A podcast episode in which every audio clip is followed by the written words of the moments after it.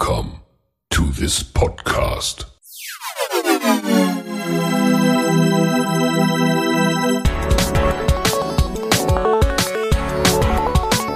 Water Polo Expert Talk. Get the insights.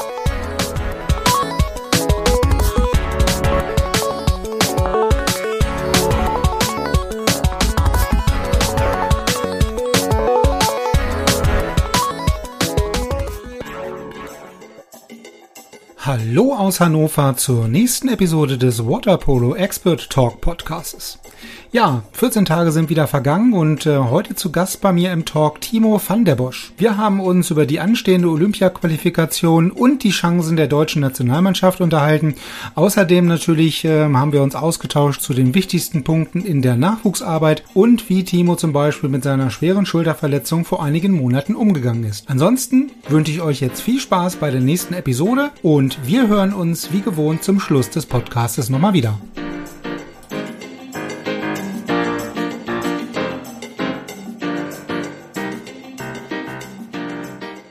Ja, Timo, hallo, ähm, herzlich willkommen aus Hannover. Schön, dass du dir die Zeit heute wieder mal genommen hast. Freut mich total. Der nächste Gast im Podcast. Bevor wir äh, ja in das Gespräch einsteigen, vielleicht von deiner Seite nochmal äh, ein bisschen, bisschen was zu deiner Person. Wo kommst du her? Wie bist du zum Wasserball gekommen? Vielleicht von, von deiner Seite erstmal ähm, ja, eine kleine Vorstellung. Mhm. Servus und Grüße aus Stuttgart. Ähm, ja, genau, mein Name ist Timo von der Bosch. Ich bin jetzt 26 Jahre alt, bin geboren in Heidelberg, lebe aber seit 2012 zwölf in Stuttgart, weil ich dort äh, Wasserball spiele. Und genau, bin zum Wasserball gekommen. War quasi keine andere Wahl, weil meine Mutter äh, geschwommen ist, mein Vater geschwommen ist. Äh, mein Vater wurde dann Wasserballtrainer. Äh, meine Mutter hat unter ihm gespielt. Äh, irgendwann bin ich dann entstanden und bin dann von Schwimmbad zu Schwimmbad gereist, schon als kleiner Bub. Und dem, dementsprechend war klar für mich, dass ich irgendwann auch mal die Sportart ausübe, was ich dann auch gemacht habe. Ja, ich habe parallel noch, bis ich 16 war, Rugby gespielt, äh, musste mich dann entscheiden mit 16, weil ich in beiden Jugendnationalmannschaften war und die Sportarten einfach so äh, verschieden sind, auch von der Trainings, äh, ja, von den Trainings her. Und habe mich dann damals fürs Wasserball entschieden, auch weil Wasserball olympisch war und ist und Rugby zu der Zeit nicht olympisch war. Und ich immer klar als Sportler, als, als Nationalspieler, die sind die Olympischen Spiele das Nonplusultra. Und deswegen habe ich mich für den Sport entschieden für Wasserball. Wenn du sagst, du bist dann quasi ja, familiär begründet äh, zum, zum Wasserball gekommen, hast ja dann auch äh, nach der nach der Zeit jetzt äh, nach der Jugendzeit ja noch einige Stationen schon ja in Vereinsmannschaften hinter dir, also sprich Cannstatt, äh, Spandau, Essling und jetzt ja aktuell Ludwigsburg. Würdest du sagen oder äh, was was machen vielleicht oder was müssen kleinere Vereine in Anführungsstrichen ähm, ohne jetzt äh, ja, das, das despektierlich meinen zu wollen, vielleicht anders machen in der Zukunft, um vielleicht, naja, den Anschluss jetzt an so Mannschaften wie Waspo oder Spandau beispielsweise nicht ganz zu verlieren? Ja, ich denke, man muss halt schaffen, an die Schulen ranzukommen, also an die verschiedenen Schulen ranzukommen und in die Schulklassen den Sport schon möglichst früh zu etablieren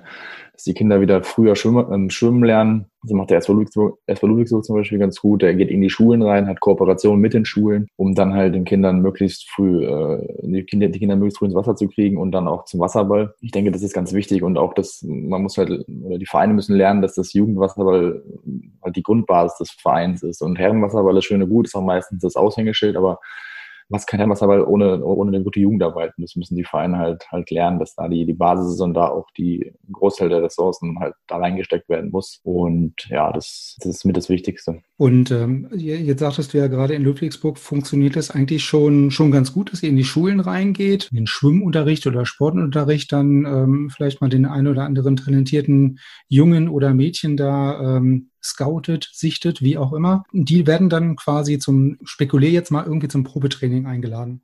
Genau, es läuft so ab, die, die, unsere Spieler von uns gehen regelmäßig in die Schulen, haben da Kooperationen, geben quasi Sportstunden in den Schulen und äh, bringen halt den, den Kindern das, das Schwimmen Anführungsstrichen bei, oder auch das Wasserball spielen. Und wenn die Kinder oder wenn die Trainer merken, hey, die Kinder haben Lust darauf und haben da auch ein gewisses Talent, dann sagen sie, hey, du kannst doch mal ins Mannschaftstraining kommen und äh, so bringt man die Kinder halt in die Vereine rein und da sieht man dann relativ schnell, äh, wer da wirklich Lust drauf hat und wer das nur macht, weil er es halt in der Schule machen muss und genau. Aber vielleicht habt ihr, also wir haben ja auch Kooperationen beispielsweise in Larz mit ähm, diversen Grundschulen, wo dann auch einmal im Jahr so, ein, so, ein, so, eine Stadtmeisterschaft mit beteiligten Schulen stattfindet. Was wir dann immer feststellen ist, dass die Leute, die man tendenziell zu so einem Probetraining oder zum Wasserball überreden möchte, die schon äh, eine andere Sportart ausüben, also meistens irgendwie Handball, Fußball oder sowas, wo man dann im Wasser schon sieht, sag ich mal, wenn man den einfach äh, fünf gegen fünf einen Ball reinschmeißt, die sich dann im Raum im Wasser schon relativ gut im Raum bewegen können. Das, ich weiß nicht, ob ihr dasselbe Problem in Anführungsstrichen habt, dass die Kinder, die quasi die besten Voraussetzungen erfüllen, aber leider schon bei einer anderen Sportart hängen geblieben sind. Ja, das äh, erleben wir auch regelmäßig. Ich denke, da ist auch ein ganz wichtiger Faktor, dass man den Kindern halt auch neben, also anstatt, nicht, nicht anstatt, sondern neben dem Training halt noch weitere äh, Sachen anbietet, wie Ferienlager, wie mal gemeinsam Ausflug machen, wie Essen. Das ist halt einfach was, was viele Vereine, Fußball, Handball eh schon machen und da die Jugendlichen da auch ähm, recht attraktives Angebot haben, sowas muss man halt auch schaffen beim Wasserball, dass es nicht nur das stupide Training ist, sondern halt auch viel nebenbei passiert und ja, das ist wie genau Feriencamps äh, oder, oder, oder so Sachen. Aber das ist ähm, ein interessanter Punkt, den beispielsweise, ich glaube, Marc war es in der, in der Podcast-Folge auch erwähnt hat, dass er sich eigentlich im Nachhinein am stärksten und am schönsten die Erinnerung an Fahrradtouren hat. Äh, die, diese Freizeitaktivitäten neben dem eigentlichen Sport und einfach mal äh, eine Fahrradtour oder zwischendurch in See oder auch mal ins Freibad gehen, äh, das sind dann quasi die Erinnerungen, die, die dann auch in 20 bis 30 Jahren irgendwie immer immer noch am präsentesten sind. Richtig. Genau, und die, die Leute, die Jugendlichen erzählen es ja auch ihren, ihren Freunden etc. Wir haben da wieder eine coole Tour gemacht oder sei es vielleicht sogar mal ein Trainingslager im Ausland, äh, wenn das, wenn das möglich ist finanziell, dass man das da, da stemmt und sowas erzählen die Kids weiter und sein, den Freunden und etc. Und somit kommen rein theoretisch könnten immer mehr Leute zum, zum Sport kommen. Ja, the theoretisch, Richtig. wie gemerkt. Theoretisch. ähm, jetzt, jetzt sagtest du ja schon, okay, bei uns läuft das eigentlich, wie gesagt, mit dem Schulunterricht und mit in die Schulen gehen und Schwimmunterricht mal so ein bisschen die, die Leute beobachten, die Kinder beobachten schon ganz gut. Dann kommen die ja dann irgendwann in den Verein und müssen dann ja auch irgendwie langfristig dann in die, in die Herrenmannschaften U16, U18 und dann irgendwie dritte, zweite, erste Mannschaft irgendwann etabliert werden. Habt ihr denn da jetzt schon, ich sag mal, über die letzten Jahre vielleicht so den einen oder anderen Jugendspieler bei euch in der ersten oder zweiten Mannschaft etablieren können oder so weit auch in diese Herrenmannschaften durchbringen können aus dem, äh, aus dem eigenen Jugendbereich? Ja, Ludwigsburg hat das lange Jahre nicht gemacht, muss man sagen. Die haben jetzt diese Schulkooperation äh, erst angefangen vor ein paar Jahren. Ähm, sowas braucht natürlich Zeit. Und wenn man da 12, 13 Kinder irgendwann mal hat in der Jugend oder hat in der Jugend, dann ist natürlich das, das entscheidende Alter ist so zwischen 16 und 18, weil da gibt's, haben, haben Jugendliche viele andere Interessen, sei es Party machen oder irgendwas anderes. Und gerade in der Zeit ist es halt schwierig, Leute zu halten. Und in der Zeit brechen halt auch die meisten Spieler weg. Auch viele talentierte Spieler. Und ich kann mich bei Ludwigsburg, trainiert aktuell zwei Jugendspieler mit, die quasi aus der Schule gekommen sind und so, so zu uns gekommen sind über die Schulen und ähm, leider nicht mehr. Aber wie gesagt, das brauchst da 10, 15, 20 Jahre so eine Schulkooperation, bis sich sowas richtig eingeruft, ähm, eingeruft hat. Und ja, deswegen sind es dementsprechend aktuell nur, nur zwei, aber ich hoffe, die nächsten Jahre werden da deutlich mehr werden, weil das auch der, der richtige Weg ist. Aber auch, auch schon zwei, äh, sage ich jetzt mal, Jugendliche irgendwie in der ersten bis äh, zweiten Mannschaft oder in dem, in dem Herrenbereich überhaupt zu, also dabei zu halten und dann auch wirklich kontinuierlich zu, zu entwickeln und zu etablieren, ist jetzt schon mal ähm, besser als gar nichts. Ne? Also das ist schon ja. mehr als äh, viele, viele andere Vereine aus der eigenen Jugend irgendwie jetzt in die Herren ähm, ja. etablieren können können. Ähm, jetzt, jetzt sagtest oder haben wir ja anfangs gesagt, du hattest natürlich auch schon Stationen bei Spandau beispielsweise, also mhm. dem, naja, dem ja, Primus äh, zusammen mit Waspo äh, mehr oder weniger in der Liga. Äh, hast du das dort anders wahrgenommen oder wie war es dort beispielsweise mit der Jugendarbeit? Ich muss sagen, ich war 2013, 2014 da. Ich hatte relativ wenig mit der, da mit der Jugend äh, Mut, weil ich da auch nicht als Trainer eingesetzt war oder ähnliches. Aber Spandau hat ja eigentlich schon über mehrere Jahre eine gute Jugendarbeit. Äh, und dementsprechend haben sie auch, äh, ich glaube, in der Schule Unterricht äh, als Wasserball als Fach und auch, was man da als Abitur ablegen kann und da auch viele Trainer, die das, die das betreuen. Ich denke, da machen, da machen sie einen guten, guten Job, was das angeht. Hab, habt ihr denn, was mir dabei gerade einfällt, auch sowas wie einen Kooperationspartner bei euch vor Ort? Also in Hannover gibt es ja beispielsweise jetzt seit kurzem dann die Kooperation mit Waspo und den White Sharks. Ähm, in Berlin gibt es das Ganze mit Spandau und ähm, Potsdam beispielsweise. Äh, ist, ist mhm. sowas bei euch auch? Ähm, also A, gibt es sowas vielleicht schon oder ist sowas, was, was tendenziell auch für euch in Frage kommen würde, also dass man sich da so, so, so einen Sparlingspartner ähm, mit reinnimmt?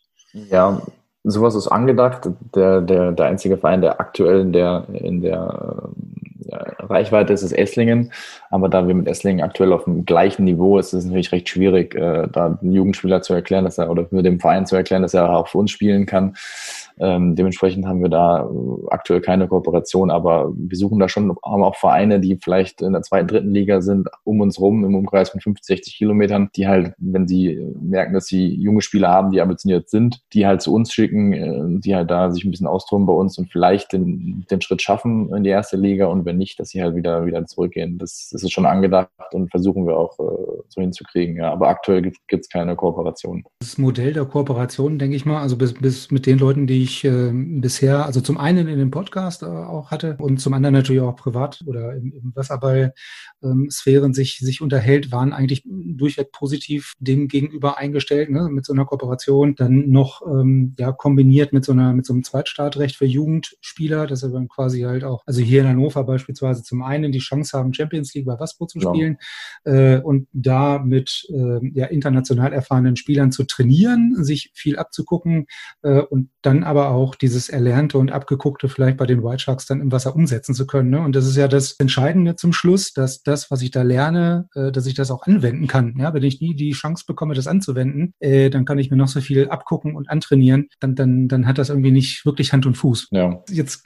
gab es ja, ja, die Olympia-Qualifikation war ja geplant und ist ja nun, am Anfang hieß es ja, es wird verschoben, dann äh, gab's, äh, stand ein neues Datum im Raum, diese ganze Olympia Olympiade oder die Olympischen Spiele an sich wurden verschoben. Wie bist du denn mit dieser Nachricht umgegangen? Ja, es war eine sehr, sehr schwierige Situation, äh, Situation für uns alle klar auch für mich. Wir hatten da eine sehr, sehr harte Vorbereitung gehabt äh, auf die Olympia-Quali. Mehrere, mehrere Wochen sind wir da rumgereist. Und dann ging es langsam los mit der ganzen Corona-Sache und dann wurde schon ein bisschen gemunkelt und über Buschfunk und hier geredet, da geredet. Und aber letztendlich, als dann die, die, die offizielle, das offizielle Statement kam, war das schon ziemlich Schlag ins Gesicht, muss man sagen, weil klar, ich fand es gut und berechtigt. Klar, Gesundheit geht, geht über alles. Aber wenn man halt sich natürlich mehrere Wochen, Monate sich da aufopfert, trainiert, alles gibt und man weiß, das war im Endeffekt, oder dieses, dieses Trainingsniveau oder diese Konditionsniveau, was man erreicht hat, war nichts, weil es jetzt verpuffen wird die nächsten Wochen, Monate, war das erst natürlich sehr, sehr, sehr frustrierend. Und da ist auch jeder dann anders mit umgegangen. Manche haben versucht zu überspielen, manche haben erstmal sich zurückgezogen, haben mehr Ruhe gebraucht, manche haben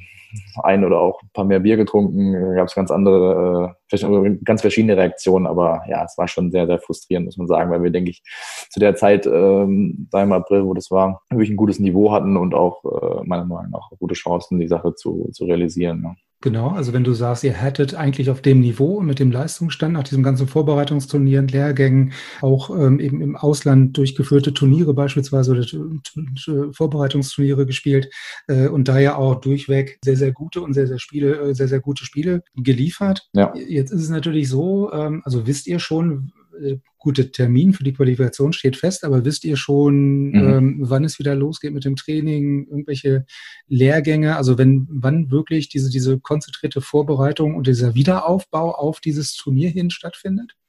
Ich glaube, da gibt es schon einen groben Plan. Da bin ich mir noch nicht ganz sicher. Ich glaube, es soll im Oktober angedacht sein, dass man sich wieder trifft mit der Nationalmannschaft, aber natürlich alles unter, unter der Voraussetzung, dass bis dahin die Lage äh, so bleibt, wie sie ist, bis besser wird. Ähm, ja, klar, die Vereine fangen jetzt wieder an zu trainieren. Äh, ich denke, der, der Grundstein für die ganze konditionelle Arbeit muss in den Verein gelegt werden. Ähm, und das sollte meiner Meinung nach bis Oktober dann auch klappen und ob man sich dann wirklich wieder mit der Nationalmannschaft treffen kann. Hoffe ich und denke ich auch. Aber ja, das ist natürlich alles. Wer weiß, wie, wenn, wenn jetzt nochmal eine zweite Welle kommt äh, mit der Olympia-Quali, ob es dann wie die Olympischen Spiele nächstes Jahr aussehen, ob die Sache bis dahin gegessen ist oder nicht, das kann man natürlich alles noch nicht sagen und ist alles noch in Sternen. Ja, aber angedacht ist Ende des Jahres. Also das ist ja so, so ein Punkt, den ich mit Marco, glaube ich, auch schon mal hatte, so dieses mentale Loch, in das man dann fällt, weil man ja vielleicht doch den Unterschied hat zwischen, zwischen Mannschaftssport und Einzelsportart, aber dennoch trainiere ich ja quasi vier Jahre auf so einen olympischen Höhepunkt hin äh, und habe ja da auch diesen, diesen, diesen Trainingszyklus und Höhepunktzyklus ja. und dass ich konzentriert wirklich auf diese, äh, ich sag mal, am Stück vielleicht vier Wochen Olympia hin trainiere. Ja. Und dann ist wirklich alles, äh, wie du schon sagst, irgendwie für die Katz. Ja? Also Richtig, ja, man gibt halt auch viel auf äh, in der Zeit. Also sei es Freundin, sei es, sei es Freunde, sei es Familie, man macht da wirklich Abstriche, gerade auch dann in der heißen Phase, ein Jahr vor Olympia, dann gehen alle am andere halt in den Urlaub und man kann es halt nicht, man sagt viele Geburtstage ab, Hochzeiten ab, weil man auf Lehrgängen ist und man ja, tritt da schon viel zurück. Man weiß, wofür man es macht, weil man diesen olympischen Traum lebt, aber wenn man halt dann so kurz davor äh, nicht eine eigene Hand hat, dass man das entscheiden kann, dann ist das natürlich sehr, sehr bitter und das, das war es auch, ja. Ja, vor allen Dingen, äh, ich sag mal, es waren ja, äh, du ja gerade auch schon, ich meine, die Chancen standen ja relativ gut, dass das auch funktionieren kann, ne, mit dieser ja. Qualifikation. Und okay, die, die, die neuen Voraussetzungen gelten dann auch für alle anderen ja auch, alle anderen teilnehmenden mhm. Nationen für dieses äh, Qualifikationsturnier. Aber äh, ich sag mal, unterm Strich, auf dem, auf dem, auf dem Papier, wie es immer so schön heißt, sind die anderen natürlich wahrscheinlich dann doch der Favorit. Ne? Also es ist jetzt wahrscheinlich in den seltensten Fällen so, dass, dass die Klar. deutsche Nationalmannschaft irgendwie als Favorit ins Wasser geht, es sei denn gegen irgendwie krassen Außenseiter. Ja. Aber gegen die üblichen Verdächtigen aus der Adria-Region äh, ist man ja dann doch nicht unbedingt äh, als, als äh, Favorit im Wasser. Ne? Und nee, deswegen stimmt. ist es halt stelle ich mir so vor, doppelt ärgerlich, ne? Weil, wie du schon sagst, Klar. das Niveau relativ hoch war, äh, die Chancen da waren und dann äh, so Corona-bedingt auf einmal gesagt wird, ja, äh, findet doch nicht statt. Nicht schön. Kann ich mir vorstellen. Jetzt, jetzt hatte, hatte ich ja eben schon mal äh, die andere Alternative angesprochen, weswegen Olympische Spiele vielleicht für einen oder anderen Athleten nicht stattfinden, nämlich Verletzungen. Da sind wir jetzt schon auch mhm. bei deiner Person ja auch noch mal wieder beim Thema Verletzung. Äh, typisches Wasserballer-Syndrom irgendwie, ja. irgendwas an der Schulter zu haben. Ja. Da warst du ja auch, ähm, ich weiß gar nicht, wann es war, ähm, letztes Jahr, vorletztes Jahr ja auch arg gebeutelt mit einer Schulterverletzung, OP, Schulter-Ex-Gelenksprengung ich weiß nicht genau, wie, wie genau der genau. Fachbegriff genau. äh, ist, aber klär uns auf, was ist denn da genau passiert? Ja, das war im Anfang August 2019. Wir kamen, wir kamen gerade aus, von, der, von der Weltmeisterschaft aus Gwangju zurück. Ich hatte eine sehr, sehr gute Form, meiner Meinung nach, äh, mit die beste der letzten Jahre. Hatte dann, wir hatten dann ein paar Wochen frei und ich habe mich dann dazu entschieden, mal versuchen, ein bisschen Sport an Land zu machen, nämlich Fußball war äh, keine gute keine gute Entscheidung. Äh, ich hätte lieber Wasser bleiben sollen. Auf jeden Fall habe ich mich dann beim Fußballspielen so verletzt, dass ich auf die Schulter gefallen bin. Hatte dann, wie gesagt, diese Schulter-Eckgelenksprengung, äh, musste dann operiert werden und genau, habe dann zwei bis drei Monate Reha gemacht und bin dann relativ schnell wieder für so eine Verletzung zurück ins Wasser gekommen. Ja, hatte natürlich dann da auch optimale ähm, Voraussetzungen bzw. Bedingungen, hatte fünfmal die Woche Physio, Reha am Olympiaschützpunkt Stuttgart, wurde top betreut ähm, so dass ich dann auch äh, die Europameisterschaft im Januar 2020 dann auch wieder wieder spielen kon konnte. Aber natürlich im ersten Moment, wo man da diese Verletzung sieht und die eigene Schulter sieht, wie sie halt nur mal ein paar Zentimeter weiter unten hängt, wo sie eigentlich hängen sollte, denkt man natürlich auch direkt, oh nein, das war's mit Olympia, das war's mit der EM, das war's erstmal für die nächsten ein bis zwei Jahre mit dem Sport. Aber ja, habe mich da dann gut gefangen und äh, war auch mental anstrengend für mich, weil ich ja dann doch äh, ein Mensch bin, der, der sich viel bewegt, der viel Sport macht und muss mich da selber viel bremsen. Aber habe es geschafft und ja, viele, viele meinten, dass es schwierig wird, es zu schaffen. Auch die Ärzte meinten, ja, zwei bis drei Monate Minimum und für drei Monate eher mehr. Und ich habe es dann wirklich in, in, in drei Monaten geschafft. Aber ja, das war die schlimmste Verletzung meiner Karriere und ist schon mit das ja, bitterste für einen Sportler, weil er da sich nicht in seiner eigenen Sportart verletzt, sondern auch noch bei der Sportart, die man normalerweise nicht ausübt und äh, wo ich vermutlich auch nicht so viel Talent habe wie im Wasserball, nämlich beim Fußballspielen. Und ja, klar, man fragt ja nach immer, wieso hat man es gemacht, wieso hätte man sich einfach lassen können, aber es ist passiert und ich muss damit umgehen, ich bin damit umgegangen und ja. Hm, aber ich wollte gerade sagen, also zwei bis drei Monate für so eine, naja, äh, äh, schon relativ schwere äh, Verletzung und dann ja auch noch wahrscheinlich am, am Wurfarm irgendwie, ne? Ähm, ein Glück nicht, ein Glück das war die linke okay, Schulter, muss ich gut. sagen. Ein Glück nicht, das war die linke Schulter. Das war auch, äh, ich habe, ich glaube, nach zweieinhalb Monaten, nach zwei Monaten war ich wieder im Wasser, habe dann nach dreieinhalb, drei Monaten wieder gespielt. Ähm, ja, es war, ging alles wirklich sehr, sehr schnell und hat alles super gehalten, hatte da auch einen echt guten Operateur aus Heidelberg. Ähm, ja, wie gesagt, hatte da die besten, besten Voraussetzungen, was das angeht. Aber nichtsdestotrotz, also was du sagtest, auch mit der optimalen Betreuung, Physiotherapie und so weiter im Olympiastützpunkt, das hat man ja hier in, äh, oder haben wir ja in Hannover, äh, ich sag mal, äh, fast ähnlich oder identisch. Ne? Ähm, ja. Von daher kann ich das durchaus nachvollziehen, dass man da wirklich sehr, sehr gut aufgehoben ist, wenn man alles an einem Ort hat. Ja. Ähm, das hatte ich jetzt beispielsweise in dem letzten Gespräch mit Wuck auch, der als neuer Landestrainer dann nach Niedersachsen gekommen ist und was für ihn äh, bei der bei der Entscheidung, den Job in Hannover anzufangen, wirklich auch ein Kriterium war, ne? nämlich dass er alles an einem Ort hat, also mhm.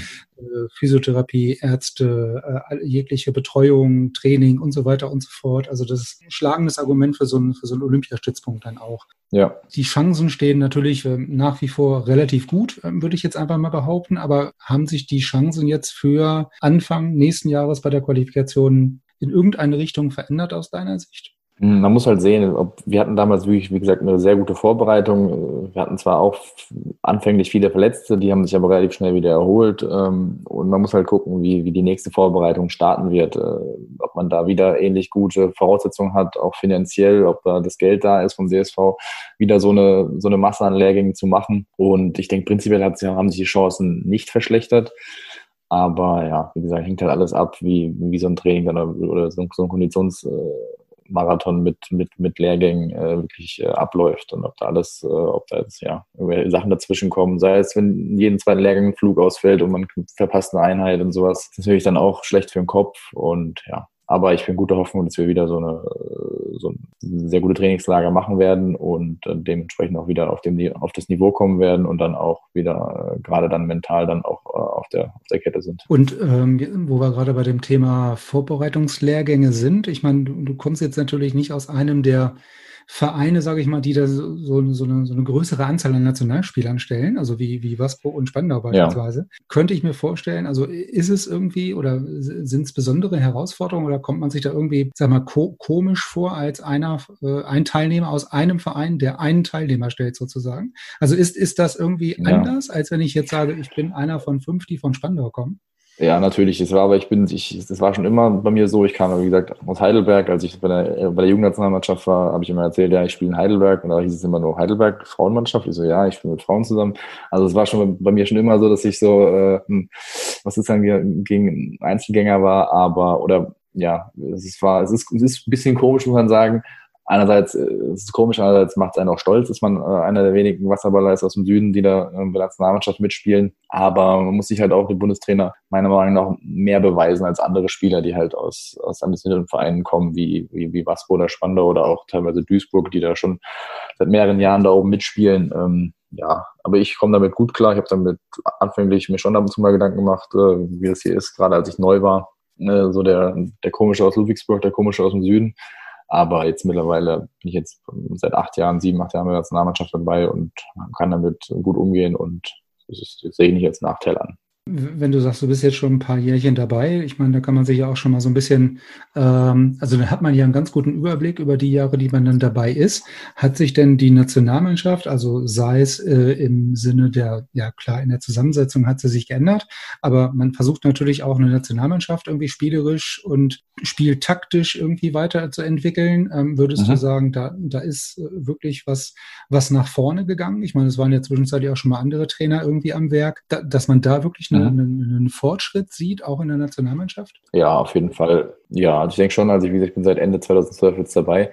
Und ich denke, dass ich letztes Jahr 2019 bei der WM, das war die beste deutsche Mannschaft, ähm, mit der wir da gespielt haben, seit ich dabei bin. Und auch dieses Jahr, beziehungsweise jetzt das vergangene Jahr, wo wir da äh, gespielt haben, auch wenn wir nicht ganz glücklich waren bei der Europameisterschaft, wir haben unser Ziel erreicht, muss man sagen. Wir haben uns für die Oliver qualifiziert haben nicht unsere besten Spiele gemacht, aber ich bin trotzdem der Meinung, dass jetzt vergangenes Jahr und auch dieses Jahr wir die aktuell beste Nationalmannschaft haben der letzten sieben Jahre. Also da hat sich schon was getan. Gerade auch, ich denke, was auch die Mannschaft vorangetrieben hat, dass jetzt Waspo da ein bisschen hochgekommen ist und, äh, und Spandau da noch einen anderen Konkurrent hat. Dementsprechend sich die, die Jungs auch wieder mehr ins, das heißt mehr ins Training, auch, auch die Liga wieder ein bisschen ernster nehmen etc. Und das, denke ich, hat, hat alles dazu beigetragen, dass man aktuell so eine Nationalmannschaft hat, die durchaus äh, konkurrenzfähig ist, auch mit Nationen wie Montenegro unter anderem. Jetzt ähm, gibt es natürlich, äh, was du gerade sagtest, auch mit, mit Waspo oder den, den, das Niveau der Bundesliga an sich ähm, hat sich ja wahrscheinlich auch schon wieder ein bisschen ähm, durch diese ganze Kooperation und so weiter so ein bisschen nach oben entwickelt. Ähm, davon profitiert ja im Umkehrschluss, wie du auch schon richtigerweise sagst, natürlich auch die Nationalmannschaft dann. Ne? Also dass das Ni Niveau der Bundesliga und auch diese ganze Konstellation mit Zweitstartrecht und ja. ähm, den, den, den jungen Spielern auch eine Möglichkeit äh, zu geben, Spielpraxis zu sammeln, dann natürlich mittel- bis langfristig auch der Nationalmannschaft dient, natürlich den Pool an potenziellen Spielern dann auch zu erweitern. Klar, auf jeden Fall. Also mit, mit, mit Potsdam hat man wieder jemand, der da immer wieder äh, auch gute Ergebnisse macht gegen, gegen Waspo und Spandau, äh, weil sie auch eine, wie gesagt, eine gute, eine gute und junge Mannschaft haben, die gut, die gut eingestellt ist. Ähm, mit Duisburg hat man immer, immer wen, der, der mal für Überraschung gut ist. Ähm, und von daher denke ich, hat sich das, das Niveau der Liga auch aufgrund der Kooperation schon gesteigert. Und was denke ich auch gut gewesen war, war, war die, die Einführung der, der ich glaube mittlerweile ist U18-Bundesliga. Ähm, das hat vielleicht, denke ich, auch den, die Bundesliga nochmal ein bisschen attraktiver gemacht, weil halt auch viele junge Spieler mit, mit 17, 18 mal sich in der Bundesliga zeigen können, beziehungsweise sich vorher in der U18-Bundesliga zeigen konnten und, und dann auch ähm, ja, äh, bessere Leistungen auch in der Herren-Bundesliga zeigen können. Ja, also das Gap, sage ich mal, zwischen Jugendbereich und Herrenbereich ist dann natürlich nicht so, so immens groß, ne? Oder der Leistungsunterschied, dadurch, dass ich dann halt gleich noch so eine, ja, ja so eine, so eine, so eine Zwischenliga mit der U18-Bundesliga quasi da dazwischen packe. Übergang wahrscheinlich in den Herrenbereich dann ähm, dementsprechend einfacher oder realisierbarer ist. Genau. Ich denke, das ist auch mit das, mit das Schwierigste ist der, der Sprung von der Jugendnationalmannschaft in die Herrennationalmannschaft. Also wenn ich überlege, ähm, wie viele Leute ich in der Jugendnationalmannschaft gespielt habe und wie viele davon jetzt in der Herrennationalmannschaft angekommen sind und äh, das sind so dieser, dieser, dieser Sprung vom Jugend-Herrenbereich ist mit das Schwierigste und ich denke, durch die U18-Bundesliga konnte man das ganz gut, ganz gut abfangen, dass da schon noch einige Talente, die da jetzt in der U18-Bundesliga rumschwimmen, die Wahrscheinlichkeit höher ist, dass sie den Sprung in die, in die Herren-Bundesliga oder sogar Herrennationalmannschaft schaffen werden.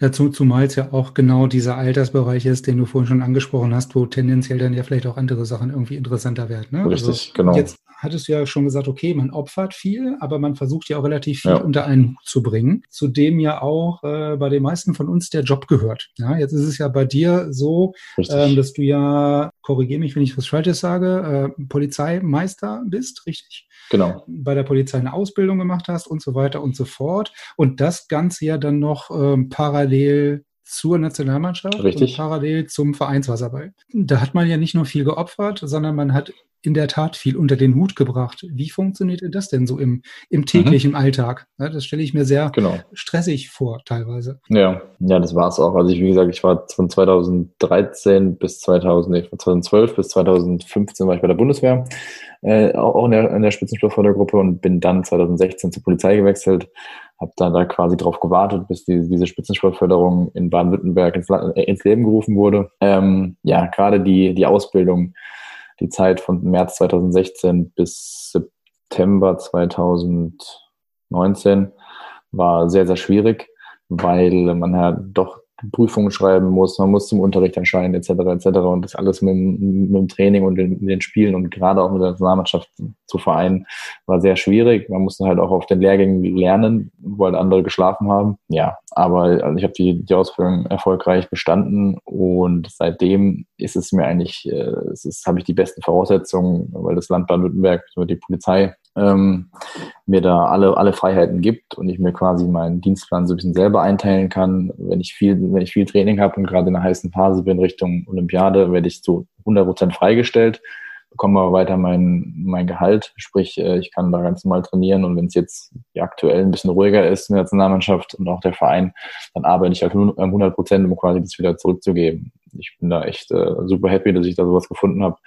So eine Möglichkeit, beides unter einen Hut zu kriegen und aber wenn, wenn du sagtest ja, du warst vorher quasi auch bei der, bei der Sportfördergruppe von, vom Bund, ja. was sind denn da, also ich kann mir schon vorstellen, dass es da Unterschiede gibt. Ja? Also ähm, bei der Polizei Richtig, äh, ja. arbeiten heißt ja dann auch wirklich arbeiten, ja, wie du schon sagst. Ne? Also entweder arbeite ich voll bei der Polizei oder ich werde halt zu irgendwelchen Höhepunkten oder in der Vorbereitung äh, dementsprechend freigestellt.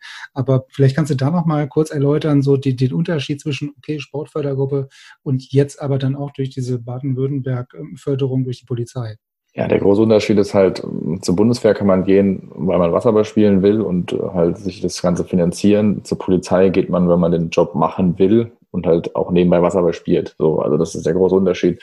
Ich war damals, damals zur Bundeswehr gegangen, weil es halt einfach attraktiv war, ähm, da für, für, für, für den Sport Geld zu kriegen. Aber ich wusste, dass ich mein Leben lang nicht bei der Bundeswehr bleiben will. Äh, bei der Polizei ist es ganz anders. Ich wäre auch ohne, ohne den Sport zur Polizei gegangen und weiß, dass ich auch den Beruf Stand jetzt mein Leben lang machen will. Und das ist auch, äh, das muss man auch so sehen, weil du kannst den Beruf nicht ausüben, wenn du nicht zu 100 Prozent dahinter stehst. Und genau, das ist so der große Unterschied. Und Mhm. was auch meiner Meinung nach sehr gut ist, weil man halt gerade bei der Polizei, ich bin jetzt ab September, voraussichtlich September 2020, werde ich Lebzeitbeamter und habe dann somit quasi abgesichert mein Leben, auch nach meiner sportlichen Karriere, was natürlich auch mal ein wichtiges Thema ist. Ähm, das ist halt auch der große Vorteil gegenüber, zur, zur Bundeswehr, weil man da ja schon immer so ein bisschen auf den Sport angewiesen ist. Sprich, wenn man mal eine schwere Verletzung hat oder aus welchen, welchen Gründen auch immer aus der Nationalmannschaft rausfliegt, verlegt man auf seinen Bundeswehrplatz und steht dann erstmal mit relativ wenig da. Und das kann ja bei der Polizei so nicht passieren. Jetzt gibt's natürlich auch die, die Unterstützung durch die Sporthilfe. Das alleine ähm, macht's ja wahrscheinlich nicht aus. Ne? Mhm. Also ähm, nur von Sporthilfe alleine äh, kann ja so, Nee. ein, Sportler wahrscheinlich auch nicht überleben, oder? Das ist nicht möglich. Nee, also man kann da, kann sich irgendwie versuchen, mit den Vereinen zu einigen, dass man da Geld kriegt. Plus Sporthilfe lässt sich vielleicht irgendwie leben, aber auf jeden Fall nicht, nicht, nicht für die Zukunft und äh, sollte, das versucht eigentlich auch aktuell, glaube ich, keiner, dass er sich nur, nur, nur von der Sporthilfe, es gibt ja dieses Sportstipendiat, glaube ich, wenn man studiert, kriegt man ein bisschen mehr Geld, aber äh, ja, ich denke, man muss auf jeden Fall versuchen, nebenbei was zu machen, sei es eine Ausbildung, eventuell Sport gefördert ist oder irgendwas anderes. Ja. Jetzt, ähm, ja, was mache ich nach der Wasserballkarriere ist natürlich dann, äh, sage ich mal, ganz zum Schluss der Karriere oder auch äh, im weiteren Verlauf der Karriere dann äh, mal von Interesse. Aber ich sag mal, wenn, wenn du jetzt beispielsweise heutzutage irgendwelche Jugendlichen ähm, bei euch beispielsweise in Ludwigsburg trainierst oder mal triffst, ich meine, was, was sagt ihr oder was würdest du diesen Jugendlichen sagen? Okay, es, es reicht ja nicht äh, alleine jetzt zu sagen, okay, Wasserball ist ein geiler Sport, ähm, weil wir irgendwie alle wissen, dass das so ist. Aber wie du ja auch schon gesagt hast, nimmt man viel in Kauf, muss viele Abstriche machen, opfert vieles auf. Äh, Mhm. Was sagt man solchen Jugendlichen oder was würdest du Jugendlichen sagen, warum sich dieser ganze Aufwand, den man da treibt, trotzdem lohnt? Ich sage Ihnen eigentlich immer, dass man schon, wenn man irgendwann mal einen Sport äh, angefangen hat und äh, dementsprechend äh, auch Talent hat und auch gut sein will, dass man da schon gerade auch viel, wenn man in so eine Bundesligamannschaft kommt, das ist schon so eine familiäres Verhältnis ist. Man macht viele Auswärtsfahrten. Das heißt, jetzt muss nicht erste Liga sein, kann auch zweite Liga sein oder auch U18 Bundesliga. Man erlebt viel, man hat vielleicht mal Trainingslager im Ausland. Ähm, ja, das sind so die Sachen, die, mit denen man die, die, die Jugendlichen locken muss. Oder halt auch mal ein Beispiel von mir, man, man, ist, man schafft es halt irgendwann zum Nationalspieler, steht halt ein bisschen in der Öffentlichkeit ähm, und äh, die Familie ist, ist natürlich stolz auf einen und da muss man immer ein bisschen so ein bisschen erzählen, dass sie leuchtende Augen kriegen, um es mal salopp zu sagen. Äh, da kriegt man die Jugendlichen eigentlich immer ganz, ganz gut. Und klar, jeder, der, der eine Sportart betreibt und die ernsthaft betreiben will, sollte davon träumen, Nationalspieler zu werden und, und oder auch äh, Europameisterschaften, WM oder sogar eine Olympiade zu spielen. Und wenn man da so ein bisschen ihnen so, so die Träume in den Kopf setzt, äh, dann ist das natürlich immer, immer sehr gut. Also auch schon von vornherein ruhig, äh, ruhig ein wenig größer denken. Klar, auf jeden Fall. Also wenn man da gewisses, gut, es gibt auch Menschen, die, die, die trainieren ihr Leben lang sehr hart und sehr viel und schaffen es niemals in der Nationalmannschaft. Ist klar, man braucht eine gewisse Mischung aus Fleiß und äh, auch Talent. Aber ja, ich denke, man muss, muss es so aufziehen und sagen, ja, spiel, spiel mal ein bisschen mit, aber du hast eh kein Talent und schaffst du nicht eh in die Nationalmannschaft. So, so kriegt man die Kinder nicht äh, überredet zum Dableiben. Ja, Fleiß, Talent und vielleicht auch äh, in der einen oder anderen Situation zur richtigen Zeit am richtigen Ort. Äh, Auf jeden und, Fall, Und den ja. richtigen, ich sag mal, richtigen Trainer oder Förderer vielleicht an der Hand zu haben. Richtig, das bei mir war es damals, war es damals mein Vater, der mich da äh, durch die Gegend gefahren hat, beziehungsweise auch da bei den anderen Vereinen angepriesen hat. Ähm, ja, beziehungsweise auch damals, ich glaube, es war Marco Kovi, der mich in Heidelberg hat mal rumschwimmen schwimmen sehen bei den, bei den Frauen und gesagt, hey, wie sieht's aus, willst du nicht mal nach Cannstatt kommen, mal ein bisschen bei uns mit trainieren und muss man einfach, wie du sagst, zum richtigen Moment am richtigen Ort sein und halt da von den richtigen Leuten gesehen werden, um dann halt auch das Talent, was man hat, äh, halt gefördert zu bekommen. Das stimmt. Aber äh, wo, wo du gerade sagst, bei dir war es in dem Fall der, der eigene Vater. Ähm, das, das, das hatte ich auch mit dem mit, mit Marco, glaube ich, äh, besprochen, weil er hat ja so eine ähnliche Konstellation, vielleicht jetzt noch ein bisschen äh, extremer, mhm. das ähm, ja, als Bundestrainer und dann Präsident bei, bei Spandau und dann eigener Trainer im Verein und dann auch noch Vater. Ähm, das, das ist natürlich, ich meine, oftmals auch eine, ja, für beide Seiten nicht ganz so einfache Situation. Klar. Ich kenne es auch. Ähm, Gott sei Dank hat mein Sohn dann, was heißt Gott sei Dank, also er hat dann irgendwann den Verein gewechselt. Im Nachhinein ja. war es jetzt nicht schlecht, aber äh, egal, was man als Vater auch macht, man hat das eigene Kind irgendwie automatisch mehr auf dem Kicker. Also ob man, also das ist, das, das ist jetzt gar nicht böse ja, gemeint, aber äh, hast du das auch so wahrgenommen oder war das jetzt schlimm oder also währenddessen habe ich es vielleicht als schlimm empfunden. Im Nachhinein habe ich gesagt, das war das Beste, was mir passieren konnte, dass ich da quasi meinen, meinen Personal Trainer hatte. Auch als wir damals in unseren Sommerurlauben oder, oder, oder Pfingsturlauben immer, halt musste ich immer mit ihm joggen gehen, schwimmen gehen, da hat er mich schon getriezt, was dann, was jemand anders vielleicht nicht gemacht hätte. Von daher war das ein großer Vorteil im Nachhinein. Währenddessen habe ich es auf jeden Fall nicht genossen und äh, habe auch viel gelitten, muss man sagen. Aber ja, es hat was gebracht. Dann, dann habe ich ja noch Hoffnung, dass mein Sohn das auch irgendwann so sieht. Also wir, wir sprechen uns dann in das, äh, 10 bis 15 Jahren nochmal wieder. Richtig. Ja, dann, Timo, danke ich dir erstmal für die Zeit, für die spannenden, spannenden Auskünfte, für die mhm. spannende Unterhaltung. Ja. Ähm, äh, ich denke mal, wenn ihr dann wieder in Hannover seid, werden wir uns ja vielleicht im SLZ nochmal über den Weg laufen. Vielleicht sehen wir uns dann nochmal in Hannover. Genau. Ich bedanke mich nochmal für die Zeit. Sehr gerne. Ich hoffe, es war, war für dich okay? Auf jeden Fall, immer, immer wieder gerne. Ich hatte schon mal äh, an anderer Stelle angemerkt, dass wir vielleicht nochmal so, ein, so, ein, so eine Sammelausgabe machen, vielleicht von den bisherigen Teilnehmern im Podcast. Mal gucken, vielleicht wird was draus. Okay, dann erstmal vielen Dank und beste Grüße nach Stuttgart. Ja, vielen Dank. Tschüss. Ciao, ciao. Ja, das war sie dann auch schon wieder, die siebte Episode des Waterpolo Expert Talk Podcastes. Vielen Dank an Timo nochmal für die Zeit, für die wirklich spannenden Einblicke und viel Erfolg natürlich auch Anfang des kommenden Jahres bei der Olympia-Qualifikation. Wenn euch die Episode gefallen hat, hinterlasst mir natürlich jederzeit gerne die Kommentare, die Likes, teilt den Podcast mit eurem Netzwerk und ja, wie es dann weitergeht, könnt ihr auf der Facebook-Seite verfolgen, wen es äh, ja in der nächsten Ausgabe dann dann als Gesprächspartner gibt. Seid weiterhin gespannt. Ähm, die Episode ist bereits aufgezeichnet. Eins kann ich äh, mit Sicherheit schon sagen, es wird wieder sehr, sehr interessant und sehr, sehr spannend. Also bleibt gespannt und ähm, ja, bis in 14 Tagen. Bleibt gesund. Ciao, tschüss aus Hannover.